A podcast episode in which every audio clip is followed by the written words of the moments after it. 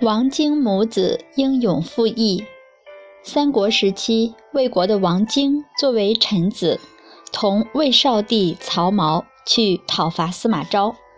司马昭打败并杀了魏少帝，抓了很多同少帝一起反对他的人，包括王经母子。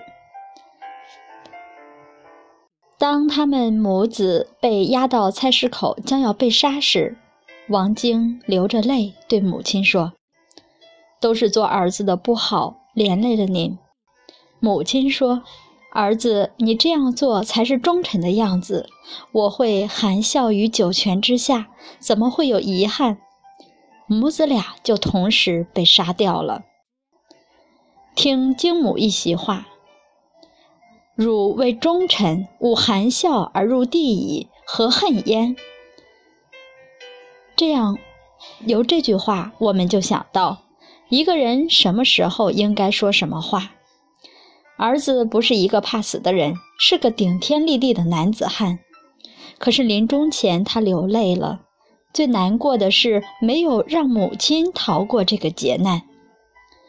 面对着篡位的贼军，这位母亲不愿意，也不忍心让儿子流露出来这样的情绪。所以他自己一定表现出安和祥泰之气，让儿子安心。你是为了我们的国君，为了国家尽忠而死，我们母子俩要表现得泰然大义，生得伟大而坦然，也要死得安泰而光荣。这就是一个母亲教给儿子的大义。那个时候，哭天抢地。已经没有用了。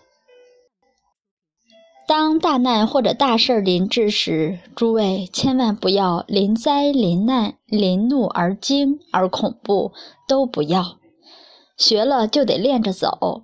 当婆婆拉着脸跟你说难听的话时，你还能笑；当先生已经拍了桌子时，你还能默默地递上一杯水；当儿子考上考了九十五五十九分。你还可以不动声色地跟儿子说：“都是妈妈没有当好。”先从这些练起，从我们最亲的人这儿练起。咱要革自己的物，革除自己的习气，要练咱的功夫，慢慢练得自己也能够成圣又成贤了。